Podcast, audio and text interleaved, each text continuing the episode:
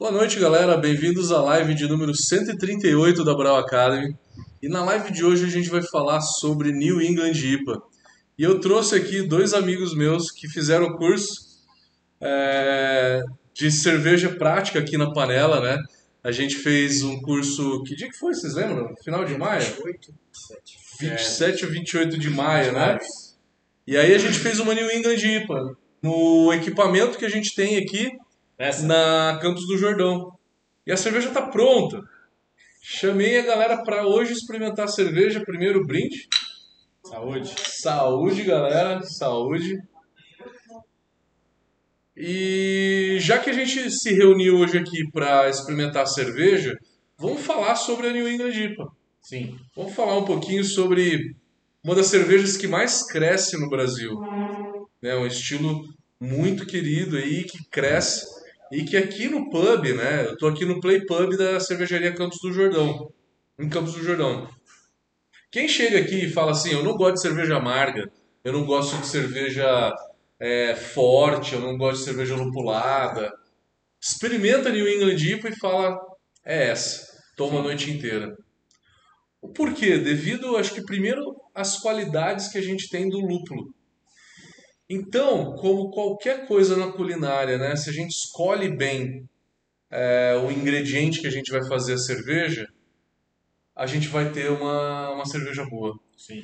E a escolha do lúpulo, os lúpulos eles são realmente os lúpulos mais caros e os lúpulos mais interessantes para se fazer de aroma, tá? Então, na hora que você toma uma cerveja dessa, você não sente que tem 55 IBUs, né? Não, não sei. Ela é super, super leve, né? Inclusive, para quem não está acostumado e vê o forte, para quem gosta do, do uma tem gente que sabe, e quem está saindo da- das cervejas tradicionais para ir para as artesanais, é uma ótima escolha, exatamente porque tem o IBU ok, não entrega aquele amargor que de primeira o pessoal já vira a cara, e entrega um sabor e um, um aroma muito diferenciado, né? E que já traz fala, nossa, isso aqui realmente é gostoso, vou experimentar, vou entrar nesse mundo. Então, é uma ótima cerveja para isso. É uma experiência nova, uma coisa modificada, uma coisa boa. Não tem aquela coisa de você beber e o lúpulo agarrar na sua tua boca. Estava comentando contigo aquela hora. Você bebe, você sente a lupulagem dela, sente que ela está soltando a sua boca. Tinha uma coisa gostosa, uma coisa diferente. Não sente o harsh, né? A lupulagem pesada, Nada de pesar, não. que arranha É devido à a qualidade. boca, né? Devido à qualidade dos lúpulos. Né? Então, primeira coisa, eu acho que é a escolha de lúpulos de qualidade. Fica bastante. A quantidade de lúpulo também usada é muito alta, né?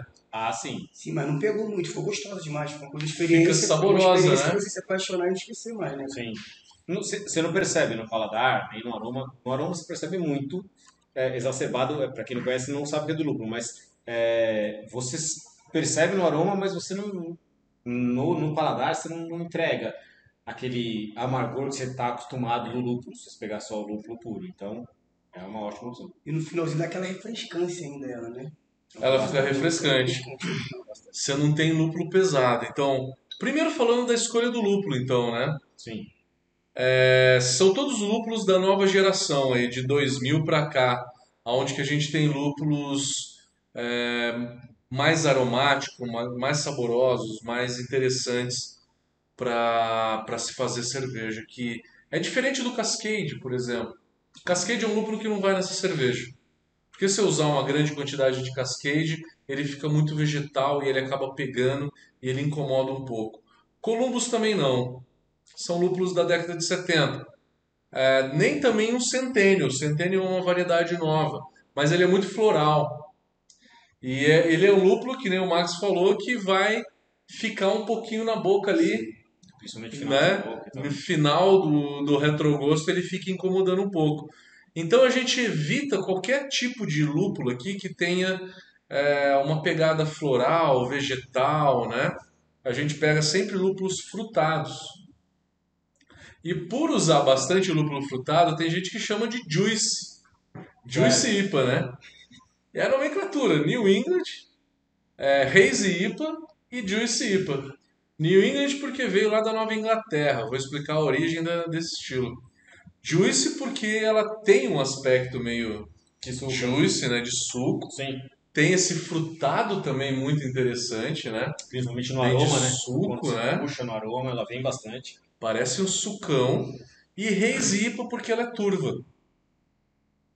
É importante falar dessa cor, né? Porque a cor, além de bonita, você percebe que não tem um translúcido, ela tem uma turbidez que entrega aquela questão da IPA, que você olha e fala, nossa, é uma cerveja artesanal, vai te entregar o sabor. Mas não deixa aquela coisa morta dela, né? Parece que ela, tá, ela tem o turvo dela, mas ela não é morta. Você vê que ela tem um pouco Sim. de vida. Ela, dá pra ver que ela tem mais vida, que ela é mais fortificada. Dá pra você ver que é uma coisa modificada, uma coisa bonita. Que tem substância, né? Não é aquela cerveja aguada. Porque cerveja muito transparente é uma cerveja aguada, que Exato. acaba, acaba ficando aguada. A New England ela surgiu ali por volta de 2016 numa cervejaria é, numa região que chama de Nova Inglaterra, que é uma região dos Estados Unidos que pega mais ou menos cinco ou seis estados, é Filadélfia, Nova York, Vermont, é, Massachusetts, entre outros, né? É, me fugiu agora o nome da cervejaria, mas foi uma cervejaria que foi lá, pegou uma levedura um pouco mais esterificada e que dá turbidez. Aqui a gente não usou mais ela. A primeira versão da New England então foi essa. Foi pegar uma levedura esterificada, usar só malte base, não usar malte caramelo, que é para deixar o lúpulo aparecer, Sim. mas usar trigo, usar o trigo ele dá um pouco de, de corpo para a cerveja, né? E também usar uma carga de lúpulo excessiva. Tem 10, 15 gramas por litro no dry hop. É muito dry hop, Sim. né, para uma cerveja dessa. Mas que explica bastante o que a gente sente de aroma e o que a gente, na hora da prova, traz isso pra gente, né? De Traz essa intensidade toda de aroma aí para essa cerveja. E não é à toa que ela ganhou o mundo, Conquistou, né? conquistou o mundo. No caso foi o quê? Foi só os maltes claros, bastante lúpulo. E bastante lúpulo, só que um lúpulo muito leve, sem nenhuma pegada floral e vegetal. É que você consegue sentir, mas não consegue se irritar. Né? Não, Isso. não irrita, não dá harsh, não dá aquele amargor pesado. Então a escolha do lúpulo também é fundamental. A primeira versão da, da New England IPA tinha então essa levedura mais esterificada, é, tinha 10, 15% de trigo. A turbidez antes era da levedura. Vamos falar da versão 1.0 da New England, depois vamos falar da versão 2.0 já, que a gente já tem a é, nova versão dela que é mais fácil de fazer. Tinha trigo, 10, 15% de trigo e uma carga grande de lúpulo. E aveia. Aveia para dar untuosidade, para dar um pouco de oleosidade e aumentar o corpo da cerveja. É Muito Mais bom consistente. É. ela dá mais um corpo. A aveia é clara, né? A aveia é, é um malte claro, aonde que ele dá essa untuosidade. Sim, sim, na quantidade correta, realmente. Ele vai dar isso. untuosidade. Essa foi a versão 1.0. E aí o que aconteceu? Quem que são os papas da IPA nos Estados Unidos? Califórnia. Sim. A New England foi inventada na costa leste, na região lá de Nova Inglaterra, né? Sim. que compõem cinco estados, dentre eles Vermont. Vermont, que é um estado é, Super que- conhecido por calor, é uma região de veraneio dos Estados Unidos, eles vão lá pra curtir, a alta sociedade tá lá, e veio realmente disso daí, né? Isso surgiu, surgiu nessa região, só que aí a dor de cotovelo. O californiano produz New England IPA? É, Produz, mas ele só chama de outra coisa. exatamente, ele troca o nome pra falar, né? A nomenclatura mais usada na Califórnia é hazy, de turva, de turbidez. Então, na Califórnia você não toma New England IPA. Você, Você toma toma- outro nome, né? Hazy IPA. Exatamente. Você toma Hazy IPA. E tem gente que chama de Juicy IPA, mesma coisa. Sim, Mas Hazy é mais usado. Hazy é a nomenclatura mais usada. Então, Hazy IPA, né? Para quem para quem gosta, para quem curte, né? Hazy IPA é muito muito muito usado. Um combate, um novo estilo criado em cima da, da New England foi a Brut IPA aonde isso? que a dor de cotovelo dos californianos fizeram as pessoas de São Francisco Ah, quererem inventar um novo estilo que é, não tinha esse malte todo. Ela ficou mais radical, será? Muito leve, muito leve. E aí eles usaram uma enzima para quebrar é, o dulçor residual. Secar completamente. Então é para secar o corpo. Aqui a gente sente cremosidade nessa cerveja e é um corpo bem interessante. Já na Brut, eles colocam uma enzima, a mesma colocada na Bud Light. É, para ir uma questão de mais calor, mais frescor, uma questão mais leve, né? Variando Que é o que eles têm nessa tá? região. Então é uma cerveja com um corpo baixo, a densidade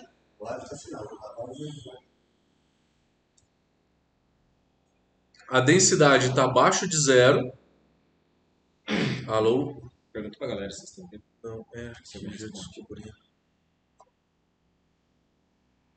Alô, alô? Áudio, áudio, áudio, alô?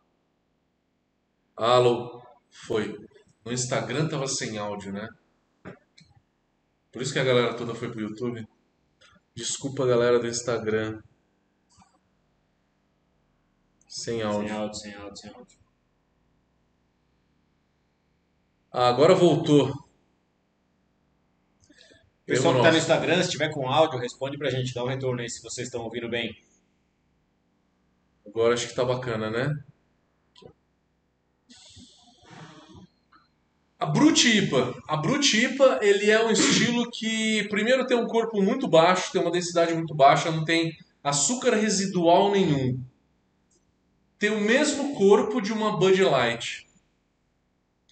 Só que tem um álcool de 7%, a mesma coisa que a New England tem. Interessante. Fica diferente já. O que, que acontece? Gostoso. Fica, o álcool fica muito mais evidente. Sim, porque todo aquele açúcar que tava lá foi transformado em álcool. muito, é. Já já dá pra sentir nas Fica narinas já. muito mais evidente, muito mais evidente. Às vezes chega até a incomodar. Eu acho que a New England tem um drinkability melhor, ela tem um, um balanço melhor do que a Brut IPA, por exemplo.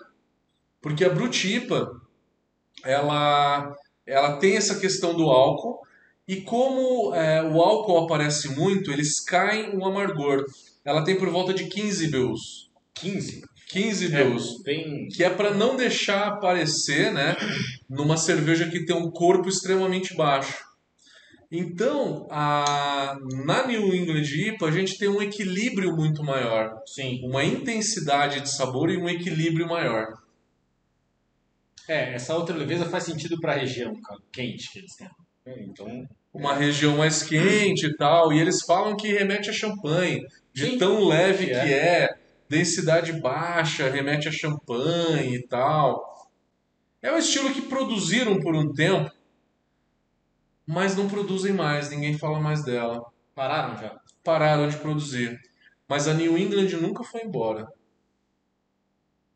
Alguns podem não chamar de New England, chamam de Haze, chamam de Juice, mas a cerveja está aqui. O equilíbrio, né? E a prova de que isso é uma fórmula de sucesso são derivações. New England IPA com 7% de álcool, 55 IBUs. Tem New England APA APA. e tem Session New England. Session New England. Session New England. A gente começa a ver em vários lugares. E tem já a Double New England. Double deve ser É, mais interessante. hein? forte então, né? Double New England com 8,5% de álcool, para mais. É interessante. Então a prova que o negócio deu certo é as variações. Na hora que o americano inventou a IPA, ele também criou variações. Ele foi lá, ele criou a Red IPA, a White IPA, a Session IPA, a Brown IPA, Sim. a Black IPA, é, enfim, New England IPA. Hoje estão falando de Cold IPA. Cold IPA? Só porque ela é fermentada a 15 graus, é uma levedura ale fermentada a 15 graus. Eu não acho que sensorialmente ela não vai trazer nada diferente. A New England trouxe, quando ela veio, ela trouxe um sensorial bem diferente do que a gente tinha por aí. Mudando. E né? interessante. Sim. Mas acho que a Cold IPA não vai trazer nada muito. Altera nada.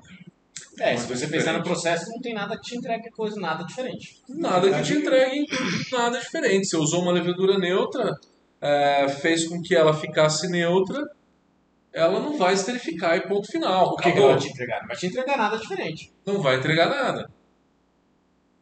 Então, falamos aí de algumas variações, né? O surgimento da New England, que foi lá na, na região de Nova Inglaterra, Sim. foi uma cervejaria em específico que criou. É, me fugiu o nome da cervejaria agora. Mas a gente manda depois pra vocês, depois ele vai buscar e vai mandar. Se vocês derem o Google, cervejaria que inventou New England. É, é uma cervejaria na- é, lá no estado de Vermont. E aí tiveram variações. Problemas da versão 1.0 da New England. Porque a gente falou da criação e o Sim, que, que a New England tem. Problemas da versão 1.0. O primeiro deles, a levedura que eles usaram. Que ela é chamada de Conan ou Vermont. Pode ser uma ou pode ser outra é uma levedura que não é muito robusta. Ou seja, você joga dentro do fermentador e ela para de fermentar uma hora. Para de fermentar, não fermenta direito. Ela satura? E aí, por conta da vitalidade dela, ela tem que fermentar muito açúcar.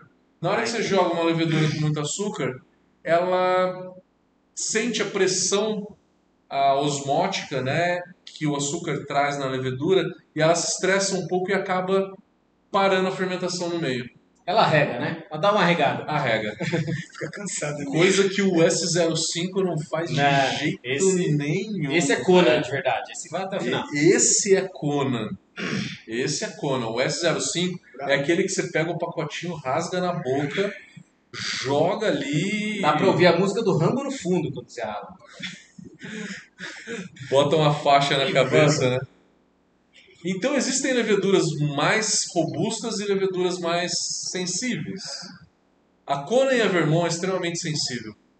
Putz, mas aí, o que, que eu faço para substituir? A Conan, ela dava turbidez. Na versão 1.0 da New England, a gente jogava 15% de trigo.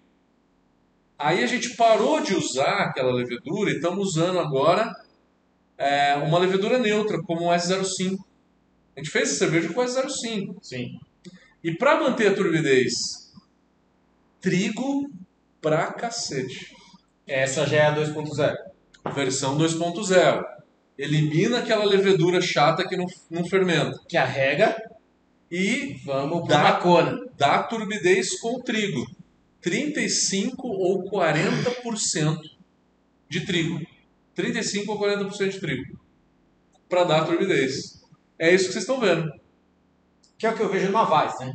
É a turbidez de uma Weiss. Exatamente. Então, a Exatamente. gente misturou os dois, a gente trouxe a É, a turbidez da Vaz com uma Ah. levedura guerreira pra poder entregar nele. olhando, colocando um copo do lado do outro, você vai ver que a turbidez da Weiss e a da New England é bem parecida. Só que na Weiss a turbidez vem da levedura. Sim. Aqui vem basicamente do Do trigo. Na hora que você vai fazer uma New England, se eu quero turbidez de trigo, não faça parada proteica. Senão você vai quebrar a proteína e não vai ter turbidez. Você vai arriar o malte na rampa da beta-amilase. Tá? Esse é um erro muito comum em quem faz New England. Então, o primeiro erro foi a levedura. Segundo erro da versão 1.0 da New England, a aveia. A aveia tem uma substância chamada manganês. Não é magnésio. Magnésio a gente quer na água para fazer a correção de água, a gente quer. O manganês, ele só tem na aveia. E ele oxida extremamente rápido. E deixa essa cerveja amarela, dourada, né? Amber. Aí joga pra uma outra cor que não é a que a gente quer. Escurece. Diferencia tudo. Fica a cor dessa mesa, por exemplo. Carvalho, né? Mais carvalho. Um carvalho marfim, né? Que aí fica ali uma cor meio amarronzada. Isso é ruim, o aspecto visual é feio.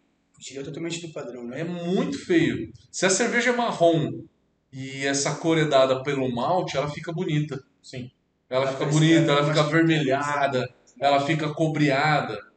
Mas na hora que é por conta de oxidação, ela fica muito feia. Ela sai de um, de um âmbar pra um ferrugem, né? Ferrugem. Um marrom é, de coisa enferrujada, de coisa estragada. Então, galera, esquece a aveia. Se quiser realmente usar aveia, porque a aveia dá um pouco de viscosidade da corpo, usa o malte de aveia, que tem pouco manganês. Ou cerveja ficou pronta, deixa dentro da geladeira o tempo todo para não oxidar, porque Ah, retarda a oxidação. Sim. Né? Então esse foi outro problema. E o próprio manganês dá uma tonalidade alaranjada para a cerveja. Essa daqui não, ela não tem a tonalidade alaranjada. Alaranjada é aquela tonalidade de suco de laranja mesmo. Sim. Aqui ela é amarela mesmo. Amarelo dourado, né? Dourado. Então a aveia foi o segundo erro. Que na versão 2.0 a gente corrige. Com o quê? Tirando a aveia. Só tira e compensa. É que 2.0 não vem Tirando, não vem tirando a aveia. aveia. Não vem aveia. Você quer compensar o corpo? Bota mais trigo. Bota malt pale ale, né? a Ao invés de falando. pilsen. Quanto mais trigo, melhor o corpo. Mais corpo, mais cremosidade. O trigo dá corpo e dá cremosidade. Tira o malt pilsen e usa só pale. Malt pale, 100% peio. pale e trigo, e 40% de trigo. Sim. é. Pode ser pale e trigo. Nessa daqui a gente usou um pouco de pilsen, tá? É, foi uma quantidade pequena, mas a gente usou sim. Um pouco de pilsen, mas usamos. Uma grande parte foi de pale e 40%, se eu não me engano, de pale, 40% de trigo e 20% de pilsen, se eu não me engano. Malte caramelo aqui não cabe, tá fora. Até por questão da malte cor, né? caramelo. Fugir dessa cor. Estragaria, você o corpo ficaria totalmente diferente, né? Porque aí fica diferente. Não é o propósito do estilo. Ele não pede malte caramelo, tá? É malte base que é para deixar a lupulagem subir, crescer. O que mais? É, que mais que fizeram na versão 2.0? Ah, a versão 2.0 foi realmente troca da levedura, esquece da cona e esquece da aveia. Tchau cona e tchau aveia. Correção dos problemas de fabricação e aqui no no rendimento final. No rendimento final. Exatamente. Muita Então, a perda, a gente estava falando, antes de começar essa live, a gente É. estava falando da perda. Porque no dry hop, a gente usa, aqui a gente usa 10 gramas por litro. Tem muita gente que usa 12 ou 15. Se você jogar esse lúpulo para dentro do fermentador, foi uma besteira, uma cagada que eu fiz na versão anterior dela aqui, tá? Aqui a gente tem fermentador de, de 500 litros. A cozinha é uma bibloco.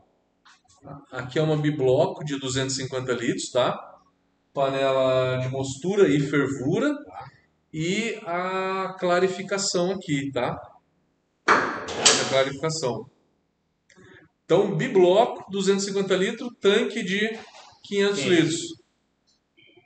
24% de perda para conseguir envasar essa cerveja. Por conta do dry hop. Por conta do dry hop. Foi envasado em barril só. Somente em barril. Perda por conta do dry hop. E como é que você resolveu isso? Já joguei agora em saco. E amarrei no topo do fermentador. Você, você falou que ia fazer isso, mesmo, tinha falado. E aí botei no saco, amarrei no fermentador e larguei lá. Mas a melhor opção é dry hop dinâmico. É. Tem dispositivo que você coloca ali fora do fermentador que você passa a cerveja por ele e volta pro fermentador. Passa por ele e vai voltando. Você rouba o aroma, você rouba tudo que você quer e devolve. E devolve Sem pra ficar cerveja. com problema depois do... E passa a cerveja várias vezes no lúpulo. Isso gera um atrito muito grande no lúpulo que aumenta a extração. Sim, maior baixa superfície de contato, maior extração, maior maior atrito, maior aroma. É o que a gente quer para uma New England. Sim. Por volta de 10 gramas por litro. Uma outra técnica de lupulagem que eu faço, todas as New Englands que eu fiz, eu não jogo lúpulo a 60 minutos.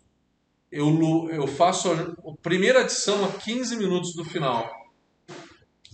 Essa técnica, nas aulas de lúpulo, quem já assistiu, eu chamo lá de hop bursting. Explosão de lúpulo, quer dizer, que é tirar a adição do começo de fervura e jogar 15. pro final do fer- fervura. Então a adição de 60 eu joguei a 15. Pô, mas a 15 dá menos amargor, então eu subo a quantidade de lúpulo. Eu aumento a quantidade de lúpulo. Sim. E é o que a gente quer aqui, né? Menos amargor, mais entrega mais de aroma, sabor, mais sabor. mais aroma. E eu só jogando lúpulo no final da fervura, eu tenho intensidade de sabor e aroma muito maior. Sim. Muito maior nessa cerveja. E a quantidade que ele falou de 10 por litro, tá? O aroma que, gente- que essa cerveja está entregando, eu queria que a laiva tivesse aroma, porque é tá fenomenal. É, cara, não ficou pesado, ficou super leve, deu pra beber tranquilo isso aqui. No final da fervura foram mais ou menos 6 gramas por litro. E mais 10 gramas por litro no dry. No Mas dry. aumentou o tempo? Aumentou o tempo? Como é que ficou o tempo? O tempo dá Tinha botado com 15 minutos. 15 minutos. Uma primeira com 15 minutos, uma com 5 e com 0. Mas aumentando a lupulagem? Lu- Aumentando a lupulagem, uma lupulagem alta. A primeira em 15, 5 e 0. E aí depois no dry hop. Os lúpulos que a gente usou aqui foi, vocês conhecem muito bem, Citra, Mosaic e Azaka. Citra, Mosaic e Azaka.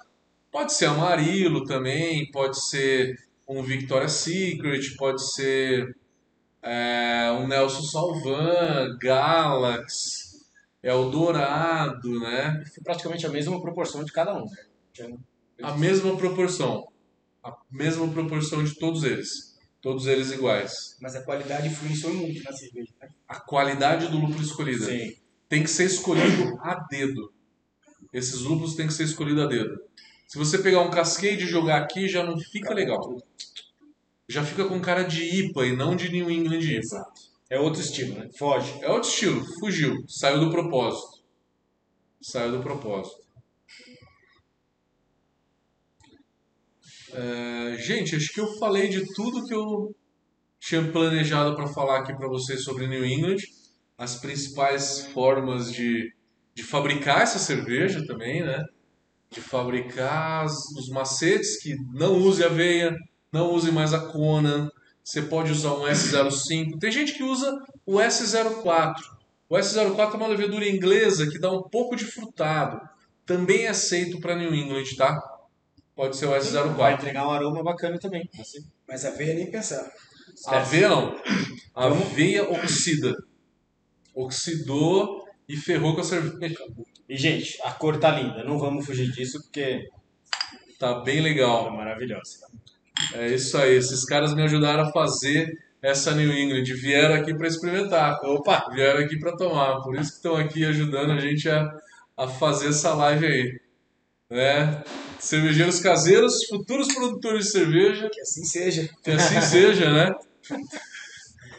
E agora a gente quer ouvir vocês, né? As dúvidas Vamos, agora. vamos ver as perguntas agora.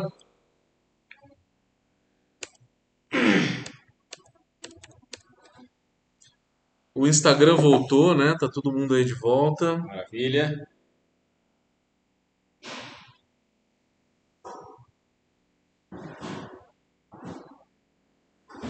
Com áudio. Pessoal tá ouvindo.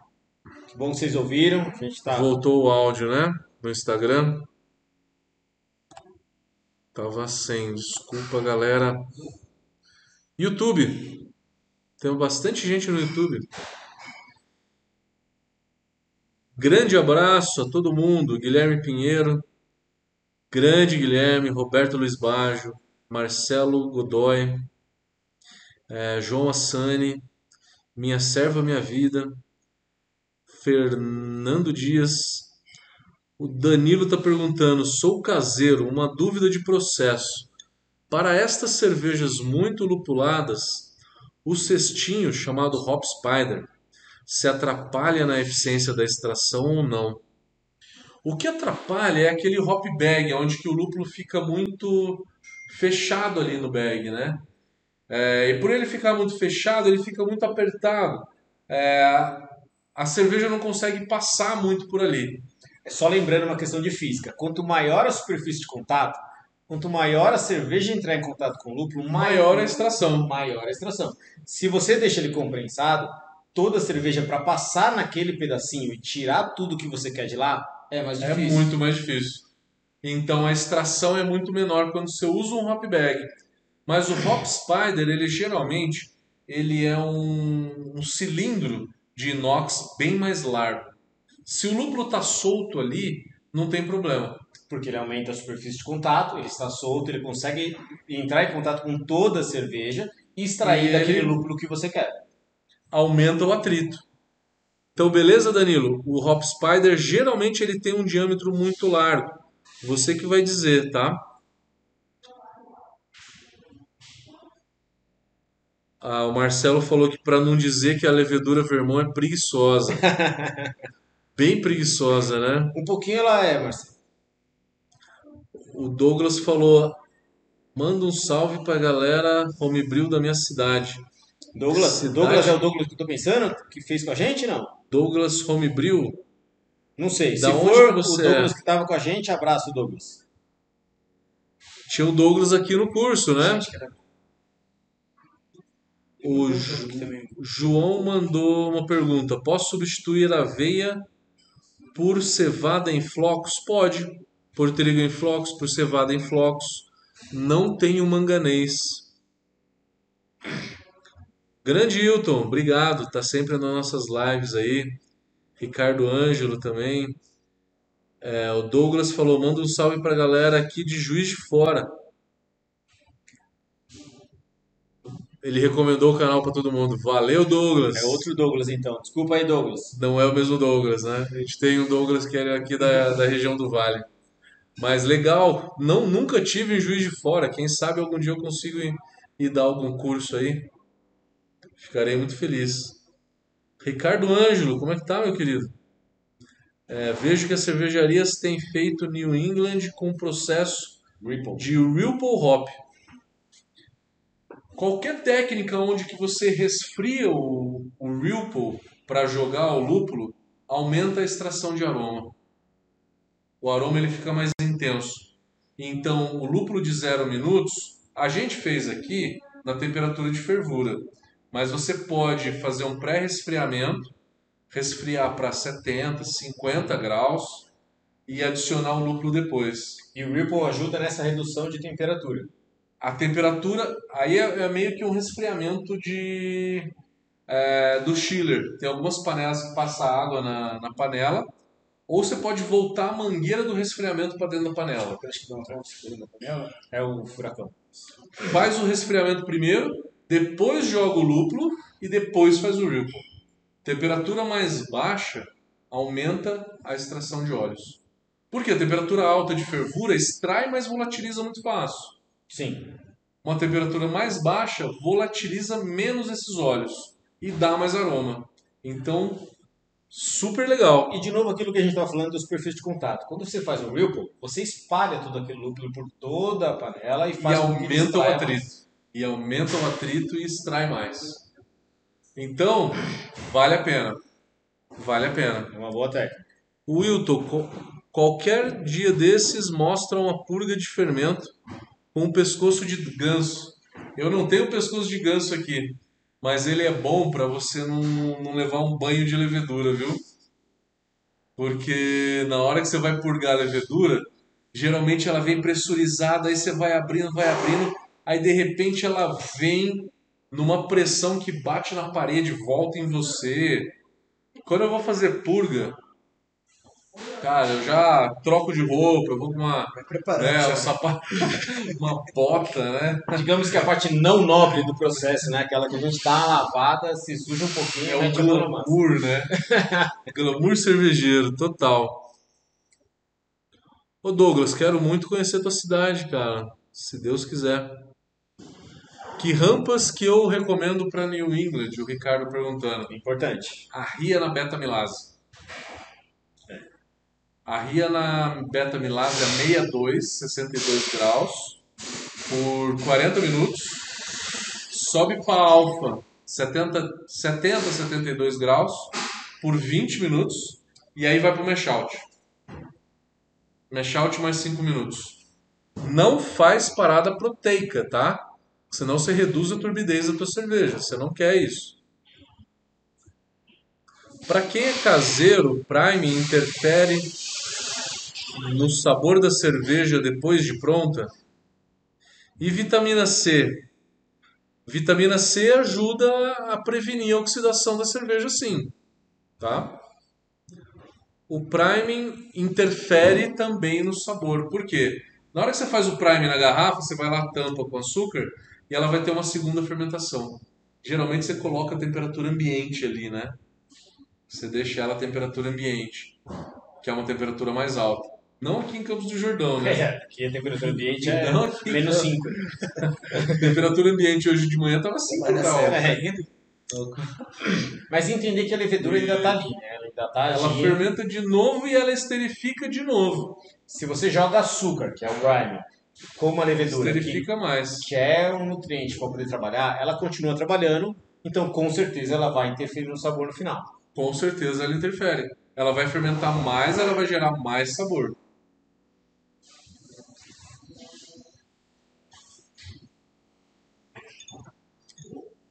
Rogério Perudi, como é que tá, Rogério? Beleza, mano? Se quiser deixar ela alaranjada, que malte pode ser usado nesse grist? 60 de peio e 40 de trigo? 60% de peio e 40 de trigo é uma, uma, uma carga de malte básica. O alaranjado vem da aveia. Do próprio manganês.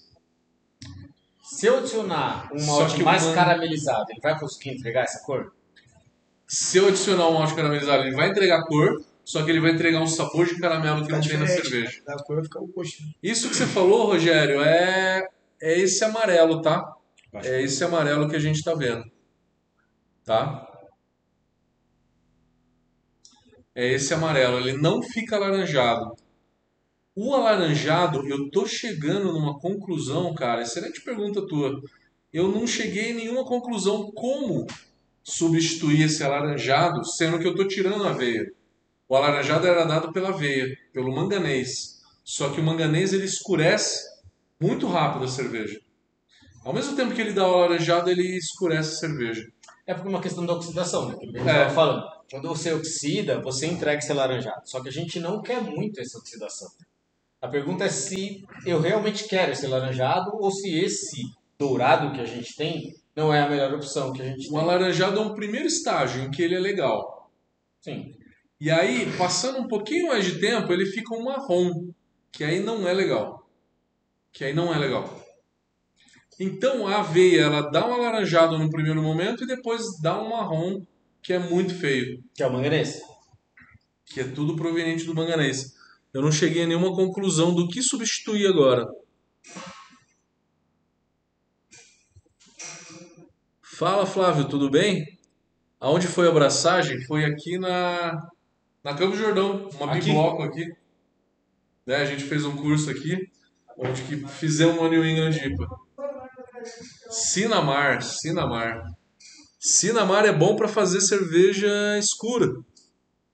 Black IPA com Sinamar é o que há. Que deixa ela escura. Deixa ela escura. Mais perguntas? Roberto Baggio. Quantas gramas de vitamina C você indica para evitar a oxidação? Roberto, eu não vou mentir para você, eu nunca usei, cara. Eu nunca fui atrás dessa quantidade. Por quê? Porque na indústria você usa antioxidante. É outro produto. É, a vitamina C ela é um antioxidante, mas exatamente por ser um antioxidante, quando você coloca ela exposta à luz, ela já começa a perder um pouquinho. É. Então depende muito do processo, é difícil falar essa quantidade porque ela degrada muito rápido. Ela é fotossensível, vitamina C é um produto difícil de trabalhar, é bem complicado. É uma solução? É uma solução, mas é difícil de trabalhar. Corrigindo minha colocação, aqui a gente usa antioxidante à base de metabisulfito. Metabisulfito é um bom. De metabisulfito. Porque ele é estável, você consegue trabalhar com ele. É, a vitamina C é ótimo, é ótimo. Muito fotossensível, muito difícil de trabalhar.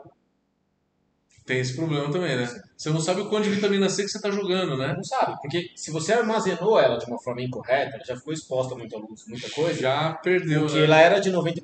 Quando você comprou, você vai jogar 60%. Tá, qual a quantidade?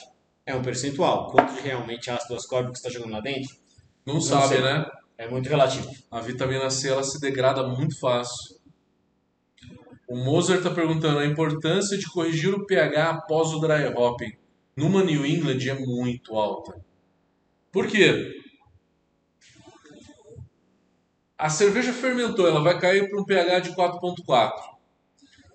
A cada 3 gramas por litro de dry hop, o pH aumenta 0,15 a 0,20.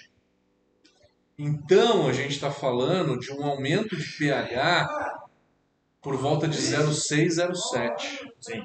O que é bastante Depois coisa. de jogar o dry hop. É bastante coisa. Tem que vir corrigindo direto, então. Tem gente que corrige na fervura para fervura para fervura ter um pH de 4.7. Que aí depois subiu um pouco, né? Depois da fermentação, a fermentação caiu o pH em 1. Sim. O dry hop ele vai aumentar nessa quantidade, né? A cada 3 gramas por litro, 0,2. Então você tem que fazer essas contas e vai medir o pH. Tem gente que corrige o pH direto no tanque. Tem gente que corrige o pH direto na fervura. Porque sabe que vai fermentar e aí mais o dry hop Faz a compensação. vai chegar num pH final entre 4.2 e 4.4. Porque a matéria vegetal, a matéria vegetal ela sempre tem um pH mais alto. Sim. Né? Qualquer tipo de vegetal. Fala sobre importante. Isso daí eu já li. É...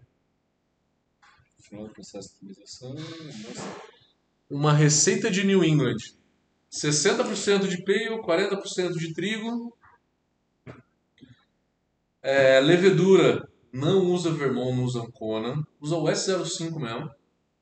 A guerreira que a gente falou, aquela A guerreira. guerreira que não dá pau. Conan, esquece o Conan.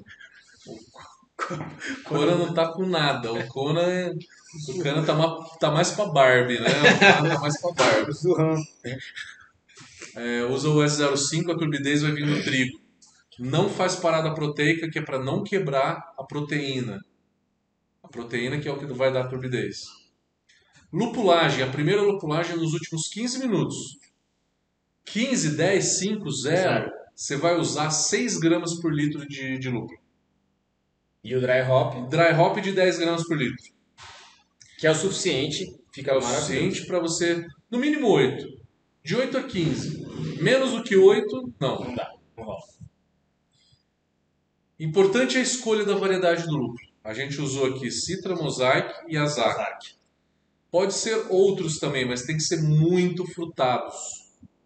Como um Galax, como um Amarilo, Os novos, como né? o Victoria's Secret, é, como o Nelson Salvan. Todos eles, muito frutados. Esquece de Cascade Columbus. Centennial também não. Chinook também não. Hallertau Blanc também não. São lúpulos um pouco vegetais que não são tão. Você tem que pegar lúpulos de explosão de frutas tropicais. É. arranha mais na boca, no caso, pessoa da O vegetal ele fica arranhando mais. Como você vai usar uma carga de lúpulo alta, não dá para você usar um cascade. Pra ficar intragável, né? Você precisa. Vai. Vai ficar arranhando demais e vai perder a característica da New England IPA, né? Quem pega um copo de New England está esperando um negócio extremamente suave. Sim. Suave, frutado, leve, né? O André perguntando. No final do processo de esterilização do mosto e trasfega do mosto para o fermentador pressurizado com bomba, como faço para envasar o lúpulo da fervura? Vazar o lúpulo da fervura. Para não invasar o lúpulo da fervura Ah, tem um ele. é, no processo de esterilização do mosto durante a fervura, né? E trasfega para o fermentador com uma bomba. Como faço para não invasar o lúpulo da fervura? É, o André, deixa eu te falar, quando depende do equipamento. Tem alguns equipamentos que eles arrastam muito trube quente para dentro do chile de placa. É um problema do equipamento. Não tem muito o que fazer. O lúpulo foi para fervura, foi para o fermentador, você vai lá e purga ele no dia seguinte para jogar fora. Tá? Então, para purgar o, o trube quente do da fervura que foi para o fermentador e virou trube frio. Tá? Então, esse arraste ele depende é, do volume que você tem no fundo, né? porque você tem sempre um cano coletor que, que pega o teu mosto para levar para o fermentador. Se ele for muito baixo, ele vai arrastar muito O que truque. você não quer. Mas o ele que pode você não quer. duas vezes ao dia, mais ou menos? Hã? Purgar duas vezes ao dia? No fermentador você pode purgar. Você pode purgar lá. Então ficou, mandou a cerveja hoje pro fermentador. Amanhã esse trube ele, ele já tá coagulado, ele decanta, você vai lá e purga. Então, cara, é um problema de equipamento, tá? É o Que é a cano altura coletor, coletor, né? ele acaba pegando muito o fundo do, do fermentador. Então é um problema do equipamento. Tem uma questão interessante aqui, ó. Do. Matheus. Matheus Vaz Veiga aqui. Vamos primeiro para esse André aqui que tá na... Vamos. O André perguntando, na, o invasa na contrapressão na garrafa de vidro, quanto perde de CO2?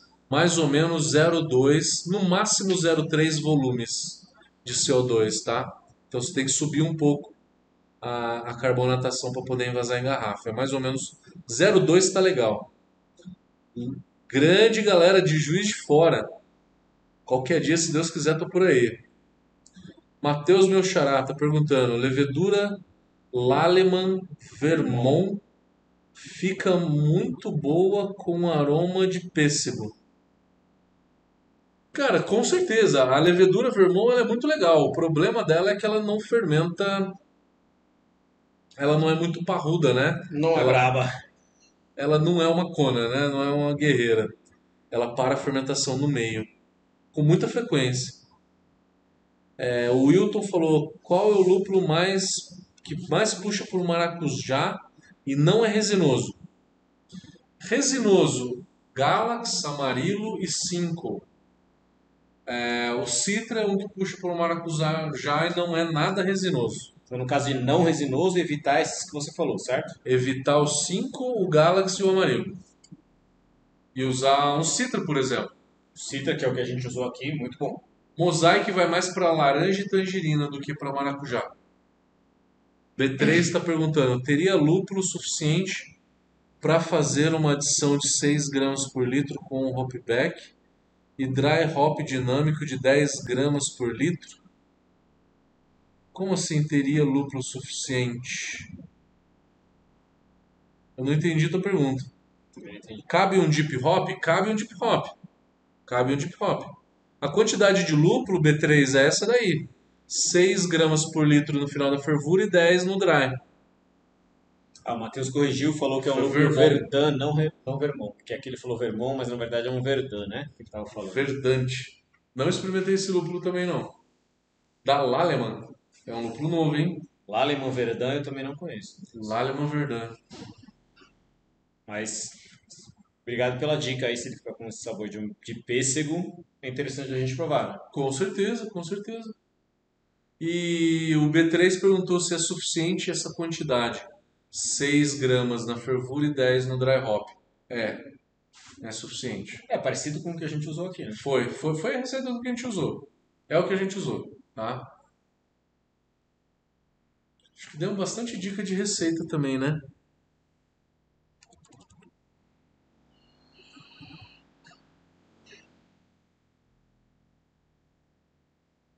Instagram tem alguma coisa aqui. É, Beer tá perguntando: trigo não malteado é bom para não oxidar? O trigo, de uma forma geral, não oxida, tá? Não deixa cerveja escura. O Pablo está perguntando, em relação às rampas de temperatura, quais foram utilizadas? 62 por 40 minutos, 72 por 20 minutos e sobe para o mash out. Correção de água, você pode usar um cálcio aí por volta de 80. É, cloreto 150, sulfato 150. Eu acho que foi isso que a gente usou. Magnésio por volta de 10, 20 ppm. O segredo é usar um sulfato e um cloreto lá em cima. O Fábio tá falando, é mais fácil ser- fazer cerveja ou remédio? É, Na cerveja... minha opinião é cerveja, porque eu não sei fazer remédio, né? Agora, ele pelo jeito entende de vitamina, viu? É, eu conheço dos dois, gente. Eu vou te falar que cerveja é mais fácil e muito mais gostoso e prazeroso, viu?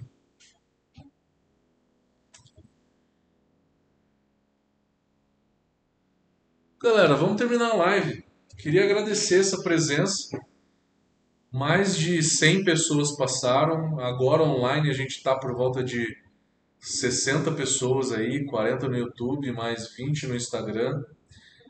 É, Última pergunta, B3 perguntando se o ácido fosfórico vencido de pouco tempo perde a capacidade de acidificação. Perde, você vai ter que usar mais. Mede com pH e. Né? É, quando a gente fala de vencimento, é, a indústria, o que, que ela faz? Quando você produz um ácido fosfórico, você tem um percentual de pureza daquele ácido fosfórico. O vencimento te garante que aquele percentual de pureza vai até o vencimento. Quando ele passou, de 95 ele pode estar 90, 85 ou 70. Em teoria, ele vai perder eficiência. O que você deveria saber é qual quantidade compensar isso. Compensar na quantidade. Exatamente. Ele vai perder a acidez, compensando a quantidade. Exatamente. Beleza? Galera, valeu. Gente, foi um prazer. Obrigado, meus brothers aqui, Ótima que vieram noite. tomar uma cerveja com a gente, tá? E fazer essa live e contribuir também, tá? Conhecimento. Até a Valeu, próxima, essa hein? foi uma live super legal. É legal quando a gente bebe fazendo a live dentro de uma cervejaria, né, mano? Maravilha. É show de bola isso, né? e é onde que eu não tô sozinho também, eu posso trocar uma ideia, cara.